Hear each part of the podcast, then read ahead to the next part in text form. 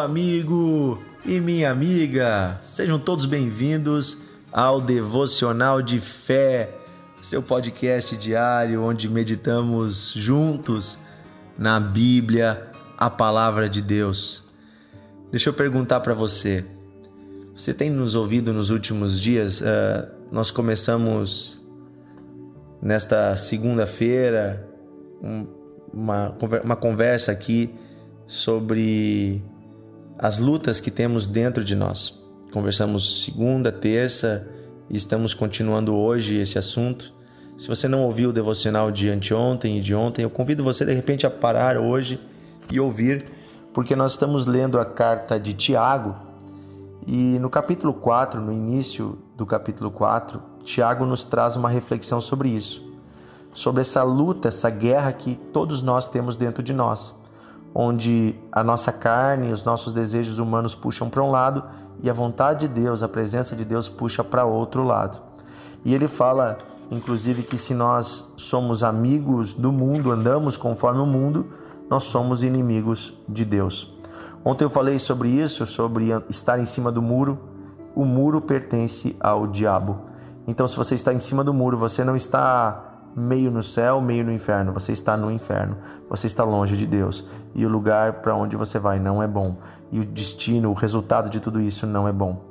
E Tiago fala sobre isso, que nós fazemos, tentamos, nos esforçamos e as coisas não dão certo, elas não andam, porque Deus não abençoa aquilo que vai contra a sua vontade e aquilo que nos leva para mais longe dele. Muitas vezes nós, inclusive andando aqui nessa vida, né, temos medo do diabo temos medo. Ah, será que as trevas estão me atacando? E no contexto desta luta interna, Tiago nos fala que nós não precisamos ter medo do diabo se nós nos sujeitarmos a Deus, se nós nos entregarmos a Deus. Nós não precisamos ter medo do diabo se nós estivermos debaixo da vontade de Deus.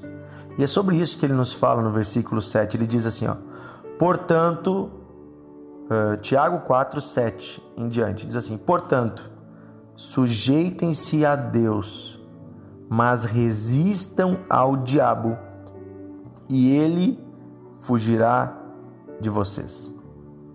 Olha só o princípio que ele fala. Nós não precisamos fugir do diabo. Você não precisa ter medo do diabo, ter medo do inferno, ter medo das trevas. Eu conheço pessoas, inclusive, que estão dentro da igreja que têm muito medo das coisas das trevas. Muitas vezes irmãos chegam em mim dizendo: Ah, pastor, ora por mim, porque eu soube que fizeram um trabalho maligno contra mim, fizeram uma obra de feitiçaria, lançaram uma maldição. Eu quero dizer uma coisa para você, preste atenção.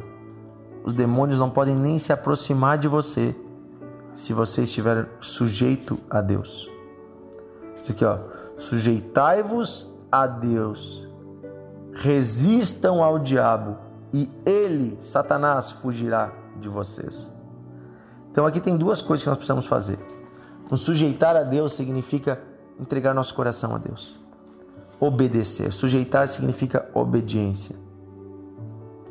E aí resistir ao diabo. Ele vai vir e vai oferecer para nós tentações, oportunidade de fazermos o mal, de pecarmos, de desobedecermos a Deus.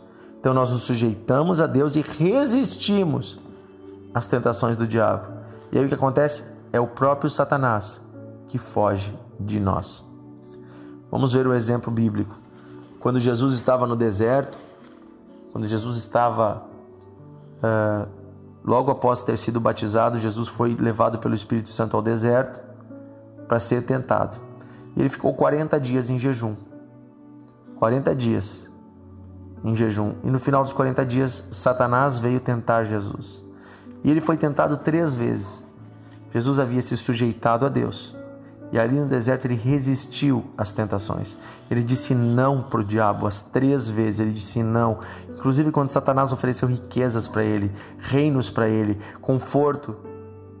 Muita gente quando recebe a oferta de dinheiro, de conforto, de riqueza, se sujeita ao diabo. Jesus não se sujeitou, Jesus resistiu. E aí então diz que Satanás fugiu da presença dele. Quando é que Satanás vai fugir de você? Quando você começar a resistir. Se sujeita a Deus e resiste ao diabo e então ele vai fugir de você, ele vai ter medo de você. Um homem e uma mulher de Deus que estão sujeitos a Deus e resistindo às tentações, resistindo às trevas. Este homem é poderoso para mandar as trevas embora. Esta mulher é poderosa para mandar as trevas embora. E onde esta pessoa chega, a presença de Deus se estabelece, porque ali o diabo não pode entrar, porque o diabo foge de um homem e de uma mulher que estão sujeitos a Deus e resistindo às trevas. O diabo foge desta pessoa. Aí você tem autoridade para expulsar demônios. Aí você tem autoridade para mandar embora o diabo. Agora, se você está servindo a ele, como é que você vai mandar ele embora? Ele vai rir da sua cara, porque você está servindo a ele. Você está com uma vida dividida, você está em impureza, você está na malícia. Você não pode querer servir a dois senhores. Ou você serve a Deus, ou você serve ao, ao diabo. E depois, Tiago ainda diz assim: no contexto dessa conversa que nós estamos tendo sobre ter uma vida dividida. Ele diz assim no versículo 8: Cheguem perto de Deus e ele se chegará a vós. Ele se chegará a vocês. Se nós nos aproximamos de Deus, Deus vem até nós.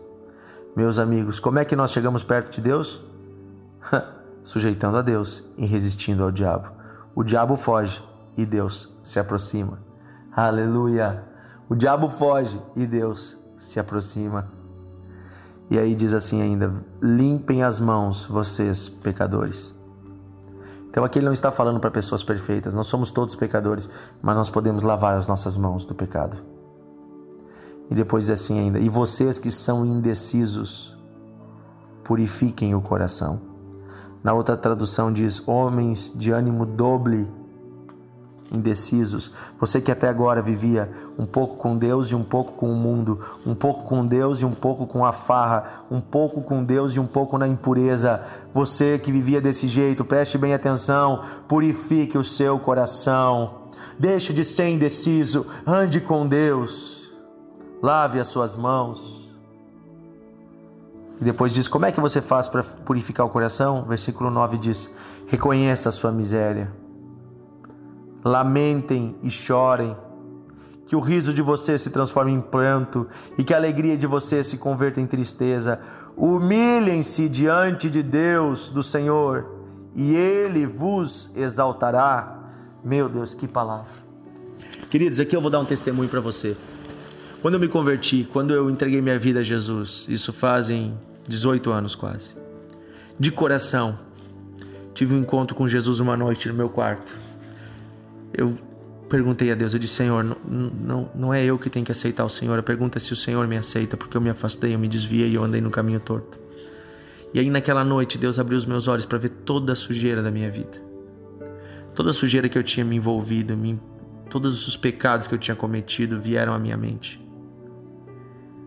E a partir daquele dia eu me lembro que por, durante seis meses a minha oração simplesmente era me ajoelhar e chorar e dizer: Senhor, purifica o meu coração.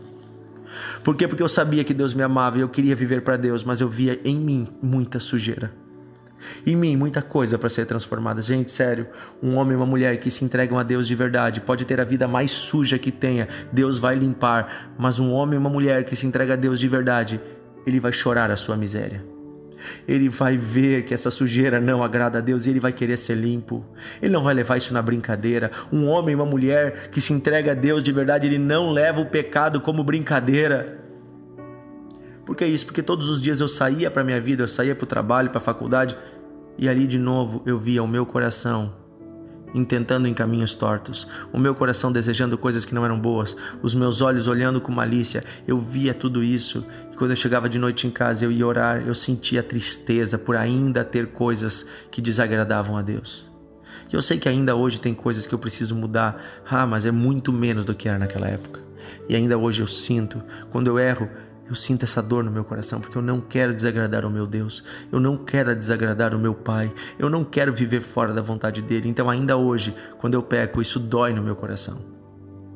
E é isso que tem que ser no coração de um cristão: o pecado tem que doer, o pecado não é brincadeira, chora a tua miséria. É isso que ele diz aqui: reconheça a sua miséria, lamentem e chorem. Que o riso de você se converta em pranto, que a alegria de você se converta em tristeza Humilhem-se diante do Senhor e ele vos exaltará. Aqui, queridos, ele não está falando que uma pessoa cristã tem que ser uma pessoa triste, tem que viver a vida inteira triste. Não. Ele está falando daquela pessoa que tem o ânimo doble, aquela pessoa que tem o coração indeciso, que está no erro, está no pecado. Ele diz: então, é essa pessoa, lave a mão. Se purifique, largue a indecisão, purifique o coração, pare de rir, pare de brincar, comece a chorar. Arrependa-se, arrependa-se de verdade, com pranto, com choro. Deus está falando o seguinte: pecado não é brincadeira, gente. Tem gente que peca, vai lá, da, faz uma oraçãozinha e sai rindo e brincando. Pecado não é brincadeira.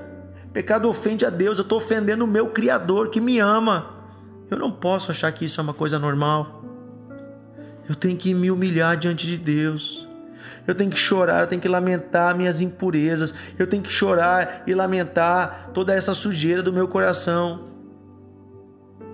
Então eu quero dizer hoje para você, preste bem atenção. Tome uma decisão radical com Deus. Tome uma decisão de deixar tudo que não agrada a Ele. E você vai ver que Deus vai presentear você com bênçãos, com bênçãos sem medida. Eu tenho vivido isso na minha vida. Eu passei uma primeira fase de purificação, uma primeira fase em que Deus, inclusive, permitiu que eu fosse tentado, e eu continuo sendo tentado com desejos maus, mas eu fosse tentado mais para provar se o meu coração realmente queria limpeza. E aí eu fui tentado, eu fui provado e eu me mantive limpo. Eu guardei o meu coração, sim, às vezes eu errava, mas eu caía de novo de joelhos diante de Deus. E aí Deus foi me purificando, me limpando, me limpando. E por muito tempo parecia que eu só perdia, só perdia. eu fui parar numa situação bem difícil, trabalhando muito, ganhando pouco. Mas isso foi uma fase. E aí parece que depois que eu venci essa fase de teste, de purificação, de limpeza, Deus começou a abrir as portas dos céus com grandes bênçãos, com bênçãos sem medida. Eu tenho vivido esse milagre dia a dia de um Deus de provisão, de um Deus de bênção, um Deus que me deu família. Oh, eu era um filho difícil para os meus pais, me tornei um filho obediente. Eu era um menino que falava que não devia, purifiquei os meus lábios. Eu era irreverente, eu não tinha reverência. Eu zombava das coisas sagradas. Eu passei a ter reverência, a me humilhar diante de Deus. Eu era uma pessoa braba que brigava, purifiquei meu coração, comecei a ser uma pessoa mais calma, me entregar ao Senhor, entregar a Ele as minhas dores, as minhas dificuldades, as injustiças que eu passava. Purifiquei minha mente, meu coração das impurezas sexuais, comecei a viver uma limpeza de Deus. E aí o que aconteceu, gente? Aquele menino pobre, aquele menino sem condições, Deus começou a abençoar. Para começar, Ele me deu uma esposa abençoada, me deu uma família abençoada. Hoje eu tenho uma filha linda, temos um casamento feliz. Deus me deu condições de estudar, de prosperar no meu trabalho. Deus me deu condições de ser referência para muitas pessoas e algo que eu nunca esperava. Deus me deu condições de ensinar outras pessoas, de crescer na graça, no ensino da palavra. Deus me deu seus dons. Eu comecei a ver milagres acontecendo quando eu orava pelas pessoas. Sabe o que eu quero dizer? Isso são frutos de eu ter me humilhado diante de Deus. Hoje, se você olha e diz: Ah, o Dionísio anda com um bom carro, tem uma boa casa, tem um bom trabalho, é, é fácil ele glorificar a Deus. Sim, é, é, é mais fácil quando as coisas estão bem, mas na verdade tudo isso é fruto de viver uma vida com Deus. Porque eu não amo meu carro, eu não amo minha casa, eu não amo meu emprego, eu amo a Deus. E tudo que eu tenho, meu carro, minha casa, meu emprego, minha família, a igreja, o ministério, tudo é para a glória de Deus, não é para mim. Tudo está a serviço do Senhor, porque eu sei que isso tudo vai ficar nessa terra mas o que eu tenho é eterno. A minha maior riqueza está lá no céu, está me aguardando. Minha maior riqueza é poder estar na presença do meu Pai, do meu Deus que me ama, que habita em mim. Essa é minha maior riqueza. Mas Deus nos ama tanto que Ele já quer mostrar Sua bondade para nós aqui nessa terra. Por isso, aquele que perder casas, que perder riqueza, aquele que perder qualquer coisa por amor no meu nome, ainda nessa terra, ganhará cem vezes mais, mil vezes mais, diz a palavra. Ou seja, Deus abençoa, Deus supre, Deus cuida. Não com coisas passageiras, mas com coisas eternas, com riquezas maravilhosas que vêm do céu. Deus cuida dos seus filhos que o amam. Quero dizer hoje para você uma coisa: entrega a tua vida ao Senhor, entrega todo o teu ser. Eu sou testemunha, eu sou aqui testemunhando. Por que, que eu falei isso? Tudo sobre a minha vida, para que você para que eu possa dizer para você que eu sou prova, eu sou testemunho, e eu digo para qualquer homem, mulher, jovem: entrega tudo ao Senhor, lança o teu pão sobre as águas, e ainda três dias depois tu acharás. Ou seja, faz o que é certo, mesmo que pareça perda hoje. Faz o que é certo e você vai ganhar uma recompensa muito maior diante de Deus. Você vai ter no seu futuro a recompensa, você vai colher os frutos, porque Deus não não deixa ninguém no vácuo. Deus não despreza os seus filhos que o obedecem. Sujeitai-vos a Deus e resisti ao diabo, e ele fugirá de vós. Aproximai-vos de Deus, e Deus se aproximará de vocês. Querido Deus e Pai, obrigado porque o Senhor nos ama, e obrigado porque o Senhor tem bênçãos eternas para todos nós. Queremos andar contigo, viver a tua vontade, experimentar os teus maravilhosos planos e sonhos. Queremos deixar de lado tudo aquilo que não convém Transforma-nos, Senhor. Transforma o nosso coração, transforma a nossa alma, transforma a nossa vida. Nos dá, Senhor, constância contigo. Tira de nós toda indecisão, tira de nós todo desejo que não te agrada. Dá-nos do teu Espírito Santo. Eu peço, Espírito de Deus, inunda a vida deste homem, desta mulher que hoje toma esta decisão. Inunda a vida deste filho, desta filha, Espírito de Deus purifica-nos, santifica-nos, enche-nos da tua presença. É o que pedimos em nome de Jesus. Amém. E amém. Aleluia. Compartilhe o devocional e amanhã estamos juntos.